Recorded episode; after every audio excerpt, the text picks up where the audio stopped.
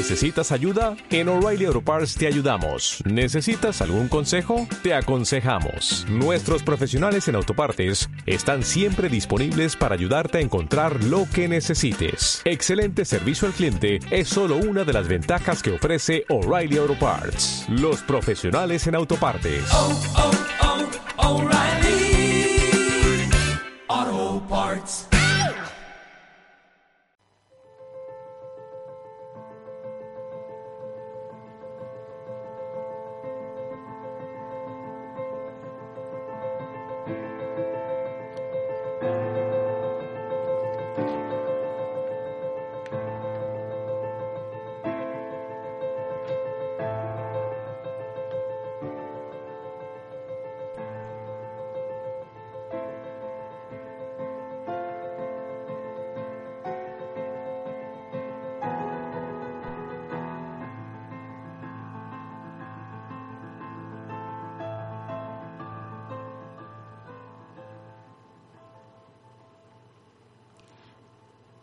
Buenas tardes, bienvenidas, bienvenidos una tarde más, una semana más a este ratito radiofónico sobre literatura.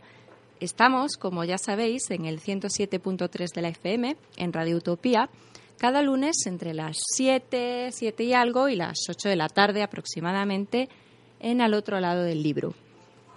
Y bueno, de vuelta de la Semana Santa nos embarcamos en otra semana muy especial, la Semana del Libro.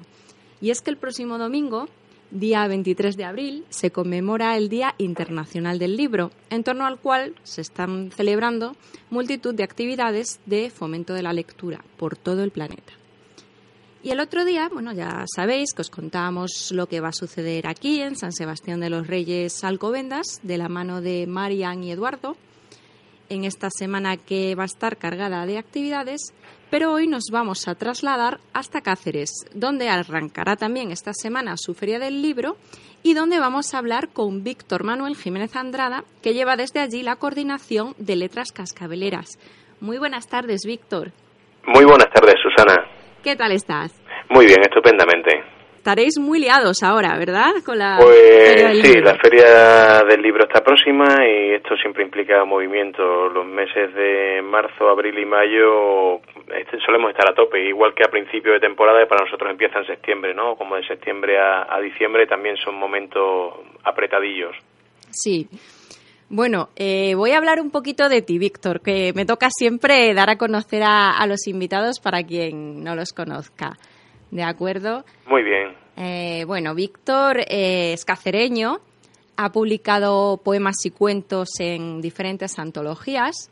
Ganó en 2011 el Accesis del Certamen de Cuentos y Leyendas de Cáceres, el mismo año que conseguía una beca a la creación literaria y el mismo año que publicaba también su primera obra en solitario, Comidas para llevar, que era un libro de relatos.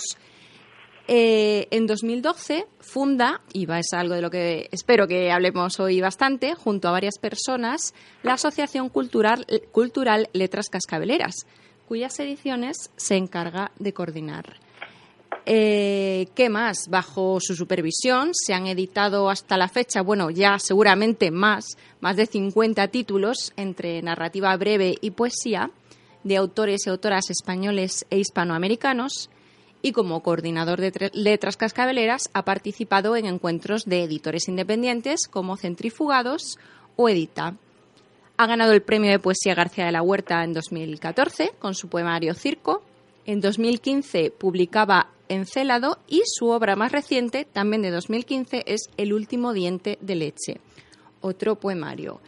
Eh, bueno, Víctor, ¿cómo clasificarte? ¿Poeta, narrador, editor, eh, gestor cultural? Eh, ¿Con qué No te lo quedas? sé, yo que sé, es difícil, ¿no? Porque al final uno hace lo que le, lo que le gusta y el colgarle etiqueta es complicado, sí, sí, es complicado. sí, un poquito de cada, ¿no? Sí, un poquito toco todos los, todos los palos. En la edición soy más nuevo, empezamos en 2012 con, con letras cascabeleras, pero sí te digo que fue desde el principio un trabajo vocacional, algo de lo que tenía muchas ganas y, y es un trabajo que me encanta también. ¿eh? No sé decirte si me gusta más la parte de creación, la parte de escritor o la parte de editor, son trabajos diferentes y, y de verdad me gustan mucho ambas, ambas caras, ¿no? Sí, háblanos de, de Letras Cascabeleras. ¿eh? es una asociación cultural Sí. y, y que creo no, no solamente eh, publica libros, sino que hace muchas más cosas. Claro, claro, efectivamente. Nosotros, como asociación cultural, nacimos como tal porque no, no somos una empresa al uso, no somos una empresa que nos dediquemos solamente a lo que es el tema editorial. Digamos que la, la edición es una parte más de Letras Cascabeleras. Letras Cascabeleras, pues intentamos difundir la, la cultura en general, particularmente la que hacemos por Extremadura. Eh, organizamos diversos eventos, entre los que está nuestro micro abierto, que hacemos el último domingo de cada mes, que va- llevamos ya cuatro temporadas.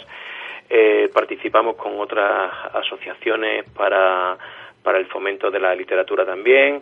Participamos, bueno, hemos coordinado talleres literarios, el más reciente en el centro penitenciario de, de Cáceres, donde vivimos unas experiencias, la verdad, muy bonitas incluso en talleres también en asociaciones de, de vecinos.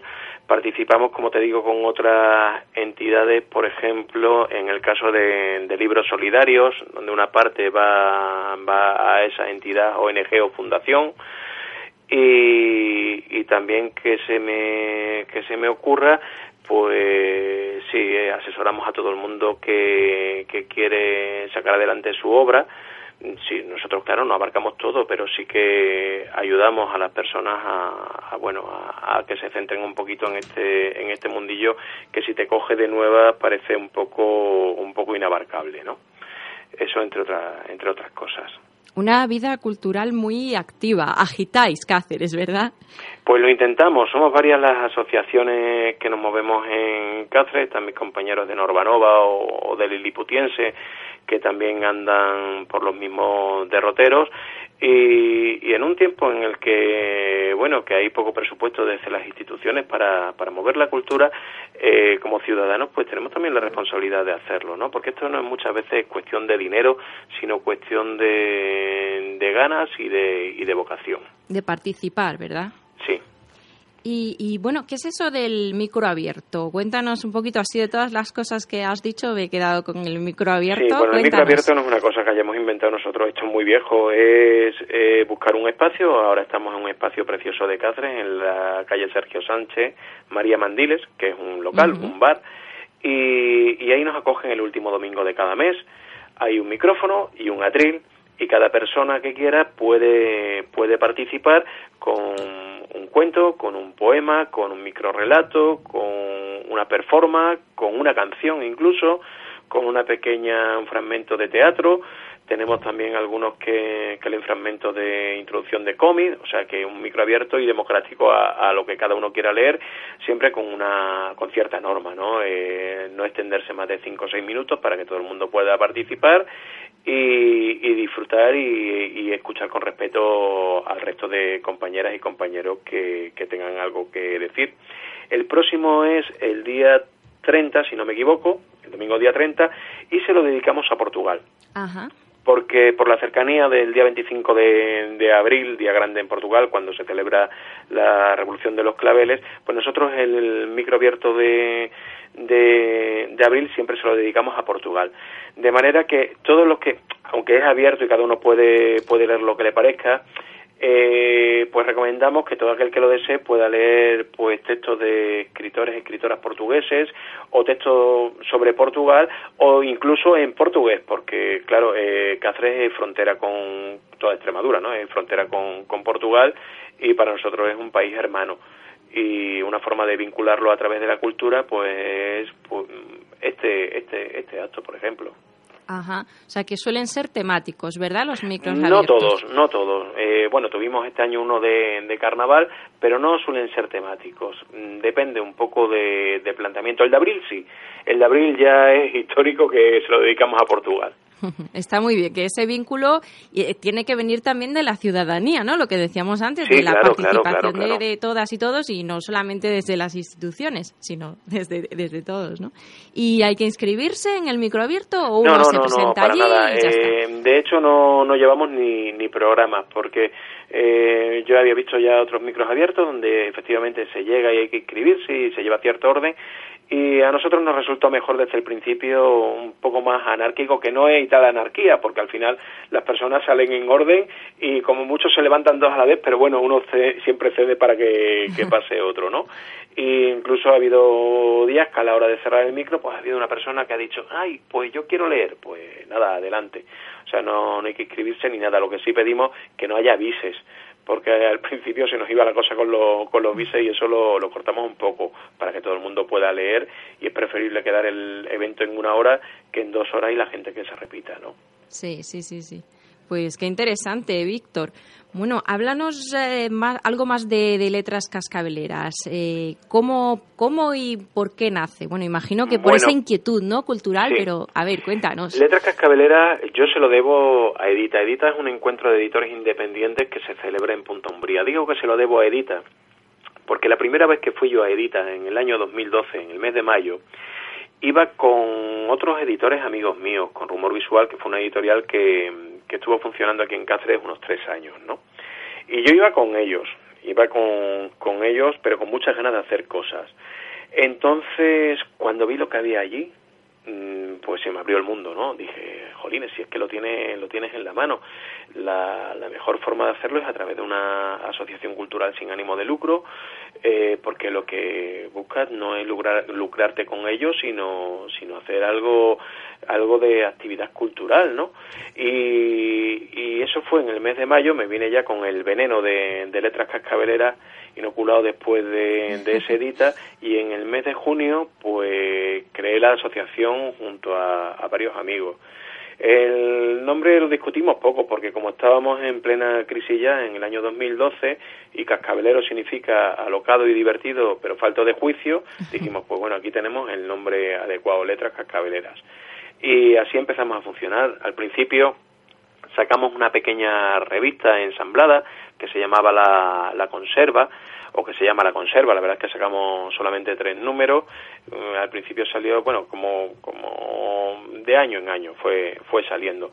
Eh, una primera publicación que, que fue algo propio, que lo hice por un poco por probar en, en carne propia antes que, que empezar a editar a gente con, con la responsabilidad que ello conlleva. Hiciste un poco de eh, conejillo de indias, ¿no? Lázaro, que se sumó al carro de letras cascabeleras en cuanto se jubiló también, un profesor con mucha trayectoria en talleres literarios y gran experiencia como narrador, poeta, dramaturgo, y, y, para mí mis pies y mis manos, como digo yo, también nos cedió una obrita que fue la primera 100% hecha en letras cascabeleras y ya cuando vimos que aquello funcionaba dijimos pues ahora es el momento de lanzarnos a publicar.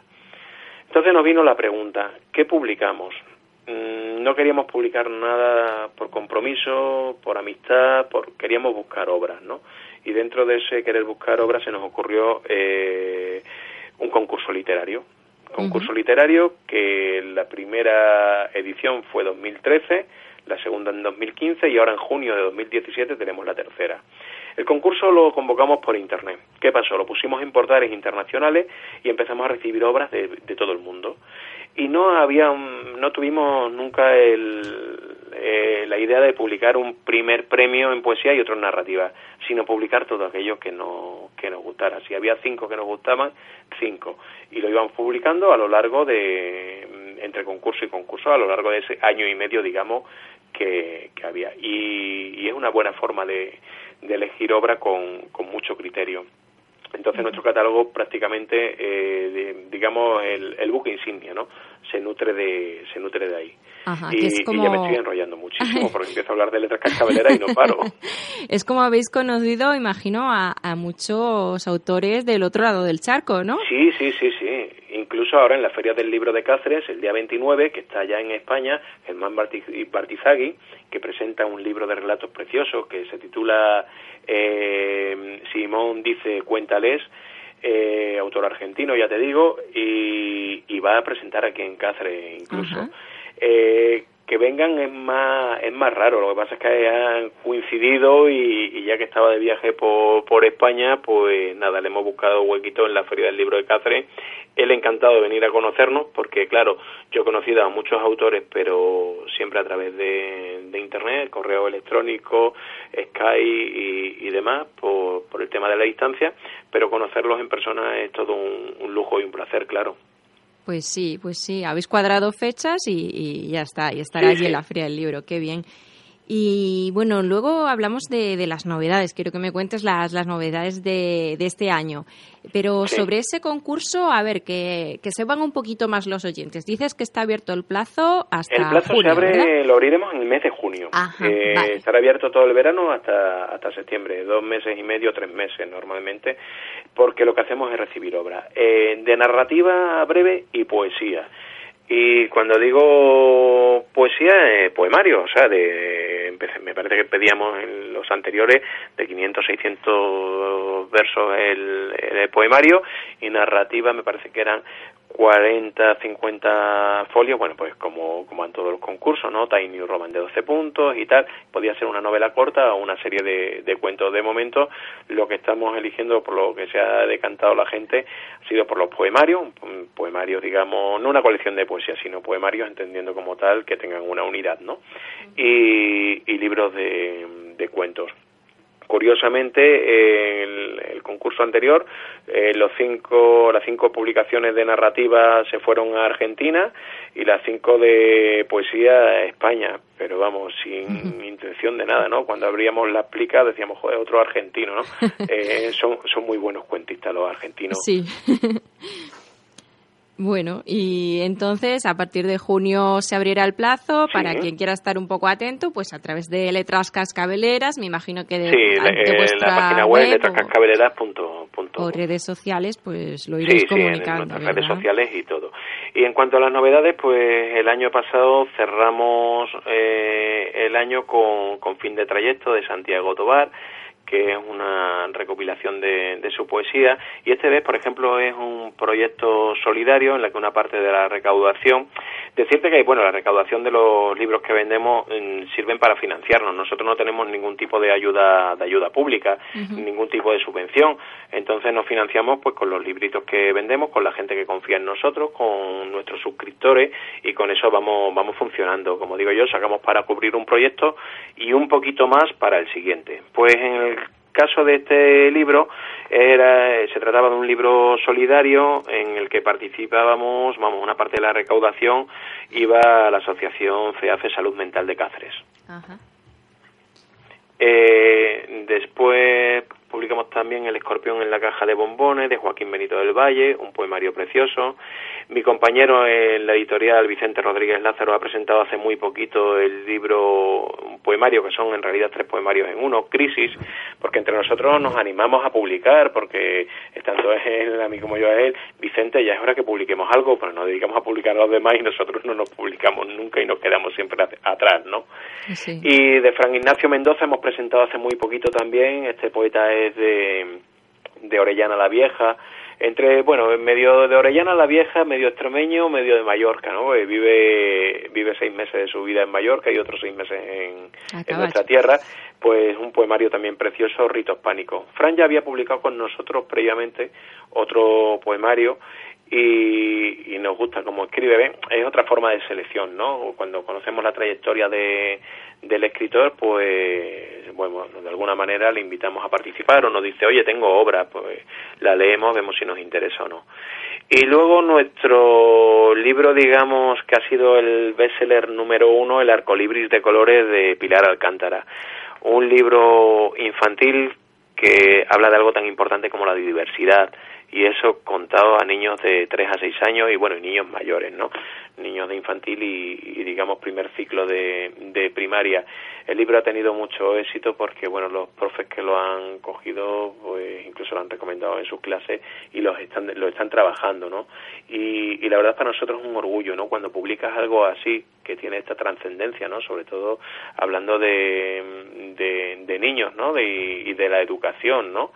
Que hace mucha falta, ¿no? El tema de, hablar de la, de la diversidad y hablar que hay familias diferentes, que somos todos iguales pero con nuestras pequeñas diferencias que nos hacen especiales y, y eso verlo con, con naturalidad y verlo con naturalidad desde, desde, la, desde la infancia.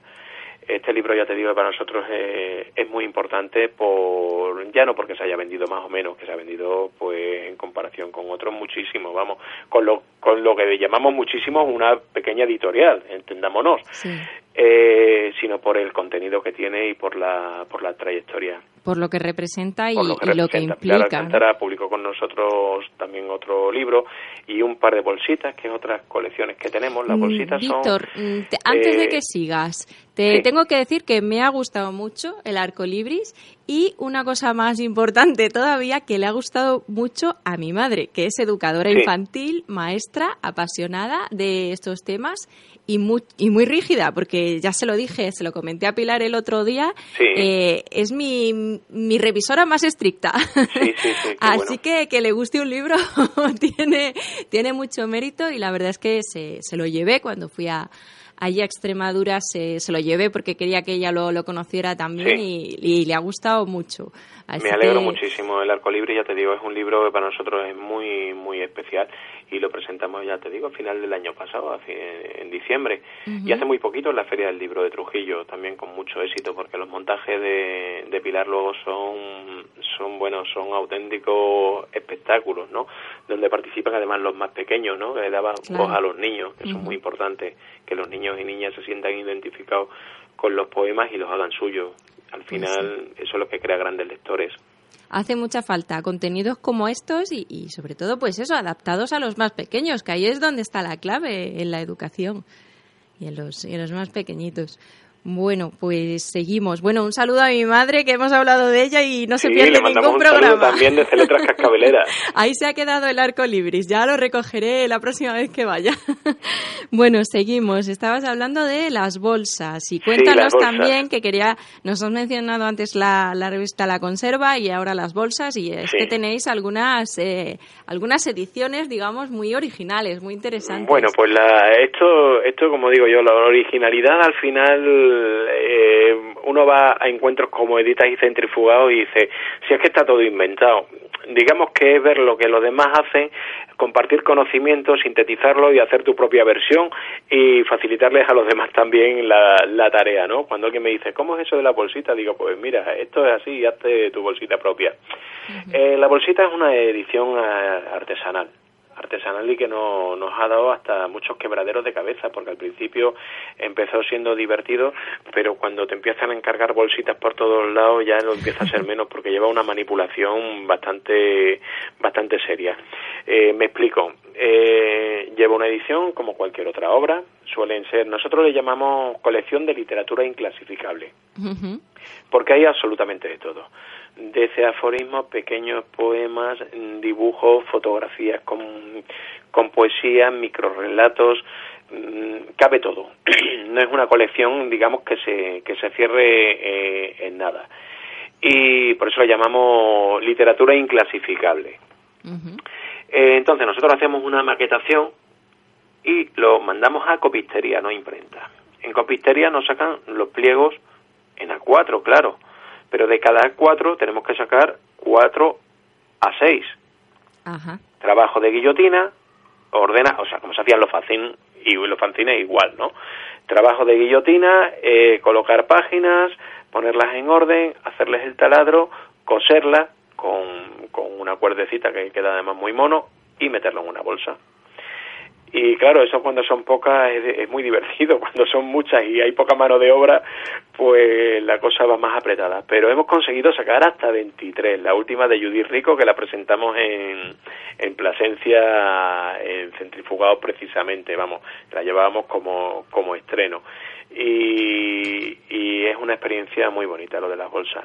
Las bolsas las usamos también para los talleres literarios. Eh, me explico, cuando he estado dando el taller de microrelatos en, en el centro penitenciario de, de Cáceres, yo mi idea es que los los alumnos, no me gusta ni llamarlos alumnos, ¿no? Porque es que en los talleres literarios no me gusta la figura de profesor-alumno. Como digo, yo no soy profesor de nada y coordino el taller literario y ya está. Y aquí venimos a aprender todos de todo. Bueno, pues eh, los participantes, me gusta más esa palabra en el, en el taller, yo quería que se llevaran algo, ¿no? Porque, claro, eh, se lo habían currado durante 10 semanas, 8 o 10 semanas, habían estado preparando sus microrelatos, sus textos y demás Y, y lo que hicimos fue en el penúltimo taller, mm, porque era todas las semanas, ¿no? Me dieron los textos que ellos habían seleccionado.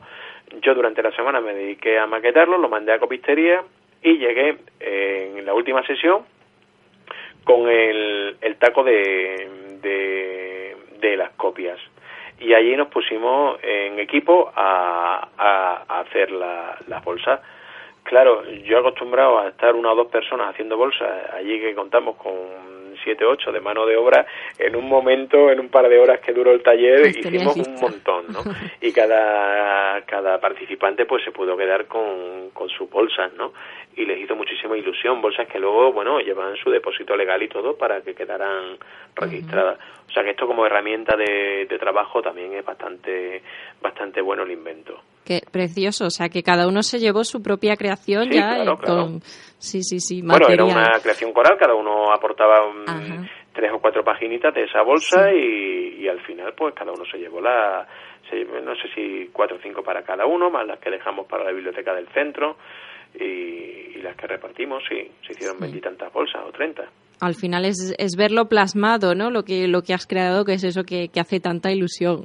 Claro, mira, yo la- la- lo primero que, que publiqué, no sé si fue en alguna revista o algo, pero Jolines, el, y tú como escritora, ¿no? También te acordarás de esa primera experiencia de ver algo tuyo, ¿no? Ahí impreso, ¿no? Que, que, que la verdad es que siempre siempre emociona, ¿no? Sobre Sí. todo yo creo que más las primeras veces, ¿no? Hmm, es siempre bonito, pero desde luego las primeras veces es, es especial, ¿no? Es muy especial, es muy especial. Luego ya, hombre, siempre, como tú dices, siempre es muy bonito, pero, pero es que, pues imagínate estas personas que encima están pasando momentos de su vida malos, Sí. eh, que se han apuntado al taller porque tienen ciertas inquietudes y, y, oye y, y lo han seguido con una ilusión que oye me esperaban como como vamos como como agua de mayo de semana en semana no les dio pena que se terminara Claro. y, y que vean eso plasmado, ¿no? Pues a- a- al final uno como coordinador del taller se termina emocionando, ¿no? Y sale de allí con,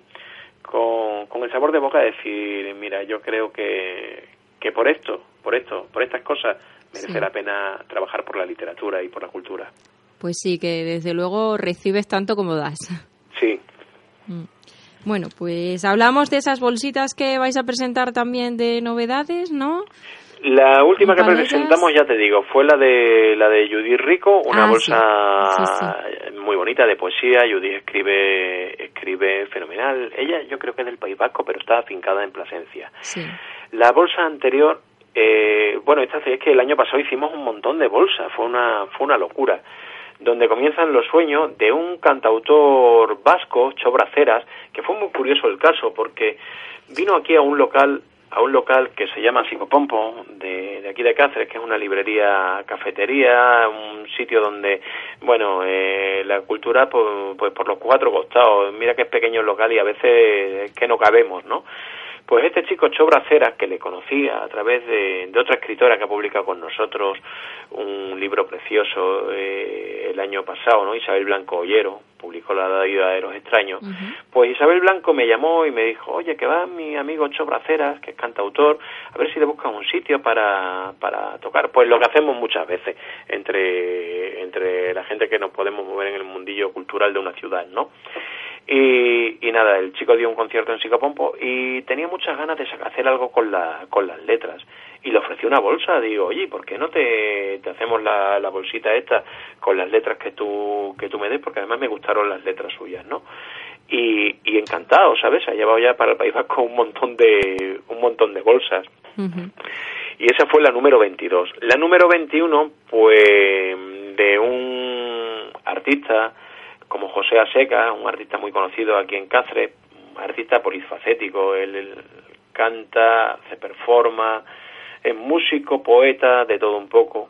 Y esto fue una locura, porque aquí José Aseca me, me soltó toda su producción, eh, me acuerdo, en un taco de papel, y luego encima me dijo no y en mi Facebook tengo tengo mucho más si la quiere si quiere ver al final le dije, hombre, me gustaría que me hicieras tú la selección. No, prefiero que la hagas tú. Al final me hizo, claro, con esto pues me leí toda, toda su obra y hice una selección de, de, de, lo que era la esencia, ¿no? De lo que a mí me gustó.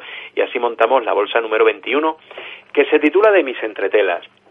Entonces él tuvo la idea, porque la bolsa, bueno, lleva una bolsita y, y es papel, ¿no? Tuvo la idea de que la suya fuera especial y tuviera al principio, digamos, como cubierta y contracubierta, eh, retales, trozos de tela. Y le dije, José, yo hasta aquí no llego. O sea, ya bastante hago con montar la bolsa que para ponerle tela ya no llegamos. y entonces él me comentó no hay ningún problema yo me dedico me dedico a eso y fue un proyecto al final colaborativo. Las bolsas quedaron curiosísimas porque son todas diferentes. De hecho cuando la llevé al depósito legal me miró la funcionaria del depósito y me dijo no no pero me tienes que traer cuatro de cada título y digo no no no estos son los cuatro de este título mm, parecen diferentes pero porque cambian las telas pero es el mismo es la misma la misma obra no eh, todo esto el año pasado o sea hicimos un montón de bolsas si ve la ausencia de otro artista polifacético como Alonso Torrepentosa, este, aparte de, de tenor y, y, un sabio, como le digo yo a veces, eh, escritor, poeta y narrador, y, y, nada, nos, nos dio estos poemas para, para su bolsa número 20, que además mmm, insistió mucho en que se presentara el día 20 de septiembre a las 20 horas, y así lo hicimos. Uh -huh. Dijimos, bueno, pues llegamos con tiempo, bolsa número 20, día 20 de septiembre a, la, a, la, a las 20 horas, que creo que fue hasta un martes, o sea que el día era malo, malísimo, pero él se empeñó y bueno, como es persona conocida, llenó el local, no hubo problema en ese sentido. Como verán, los autores son muy originales. Pues la bolsa 19, que creo también fue del año pasado, nada menos que Felipe Zapico. Felipe Zapico para mí también es, es un, un maestro y uno, y uno de los grandes. Pues su bolsa mmm, la hizo a base de, de, de sellos, de sello de esto, que coge el tampón, pum, pum, pum, pum, y, y todo, todo el trabajo hecho así. Uh -huh. Las bolsas, de hecho, tienen 32 páginas como máximo, les digo a los autores que más de 32 no podemos meter en una bolsa, y la de Felipe Zapico se nos fue a 56, me parece, o 54, y le dije, Felipe, eh, es imposible, no podemos... No, no podemos cabe meter en la bolsa. Todo esto en la bolsa, digo, va a ir sin coser, y ya me dice con todo, no sé si lo conoces a él, él, él, él es todo grande físicamente y como persona, ¿no? con todo lo grande que es y esa cara de bueno que te pone, me dijo, eh, es que a mí me gustan cosidas como las huerditas. Total, que al final conseguimos coserlas y meterlas en la bolsa. No sé cómo, pero lo conseguimos. Eso sí, a nadie más le hemos consentido ya que, que meta sí. más de 32 páginas en una, en una bolsita. Complica mucho la tarea.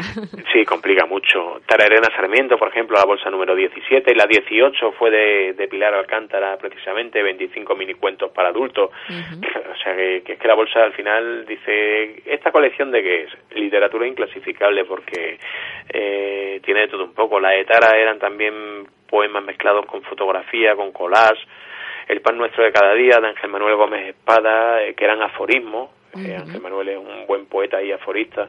De hecho, en el libro que publicamos el año pasado de aforismos contantes y sonantes, con selección y prólogo de Manuel Neila, pues eh, me permití, vamos, la selección aunque era de Manuel Neila, me, me permití recomendárselo a Manuel y, y, lo introdujo en el, en el libro de, de aforismos contantes y sonantes. Y, está también allá. y por eso te digo que la, la bolsa es totalmente inclasificable, uh -huh. todo lo que, lo que hay ahí, pero, pero la experiencia es muy bonita, muy bonita.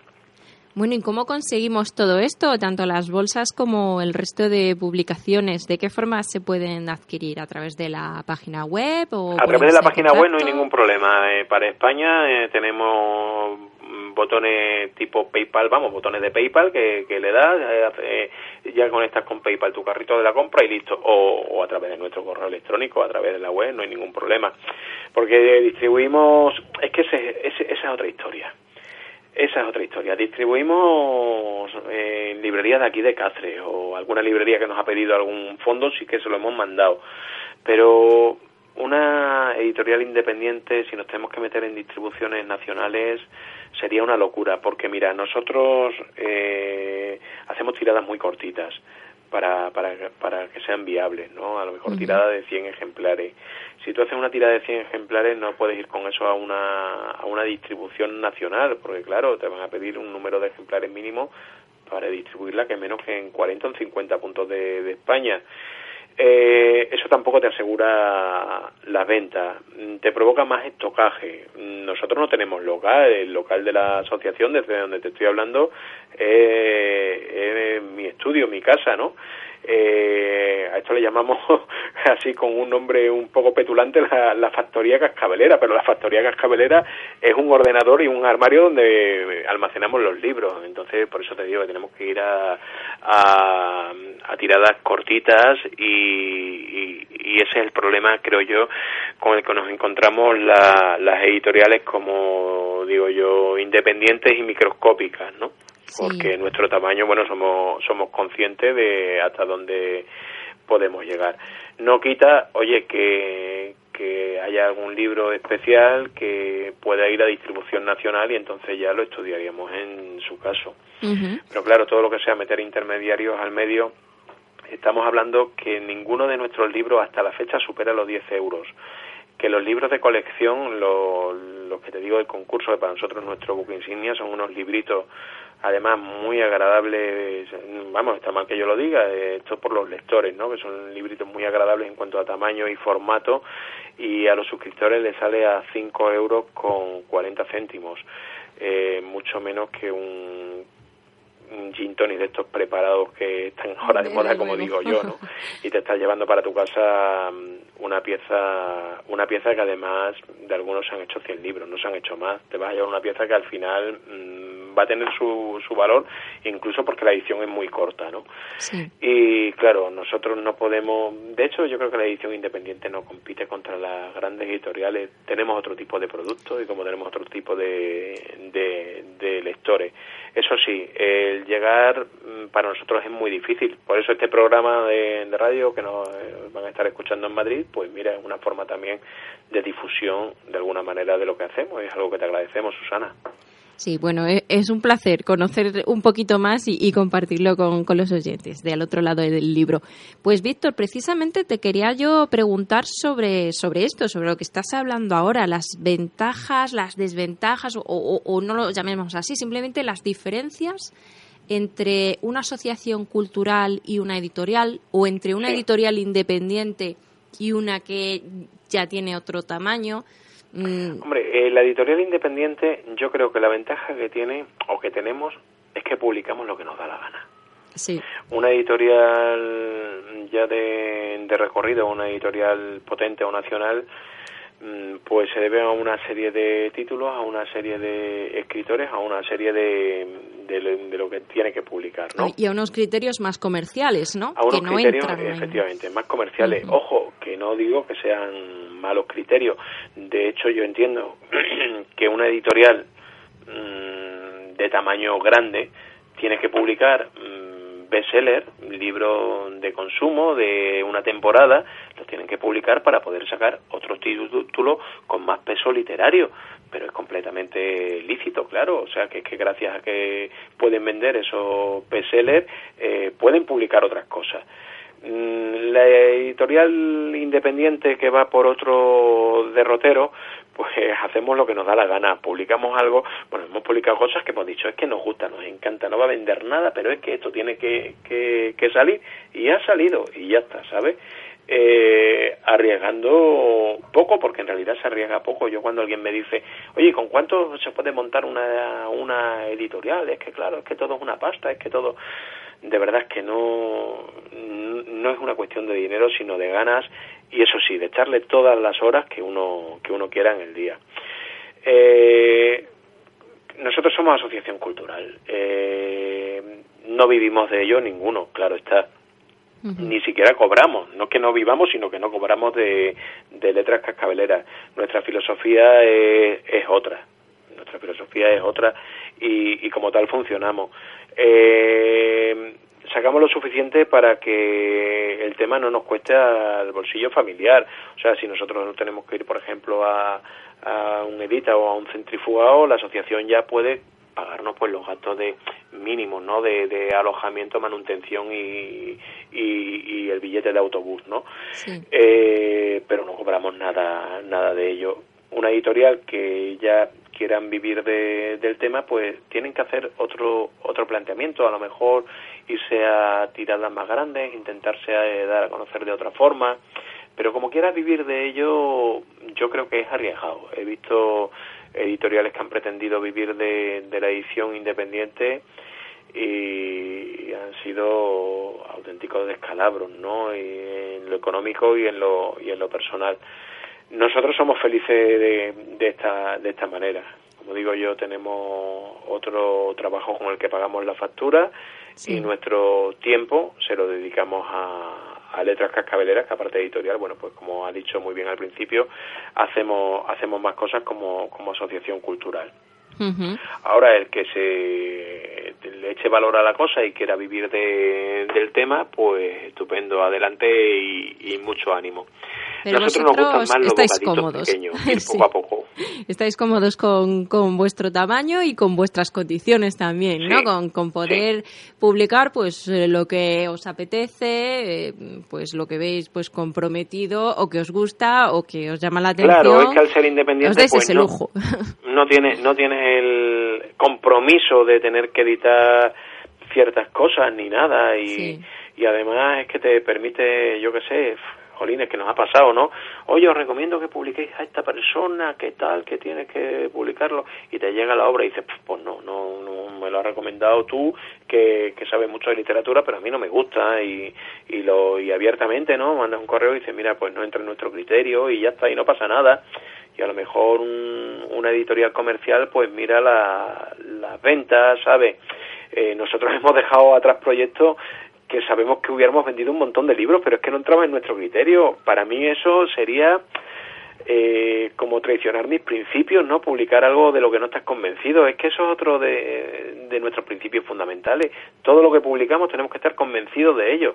Y es que si no se nota, o sea, si, si empiezas con un proyecto que no estás convencido, es que ya lo notas desde el principio y es preferible no, no hacerlo, ¿eh? Es preferible no hacerlo. Ya te digo que hemos dejado de publicar cosas que nos hubieran dado unas ventas importantes, pero, pero no.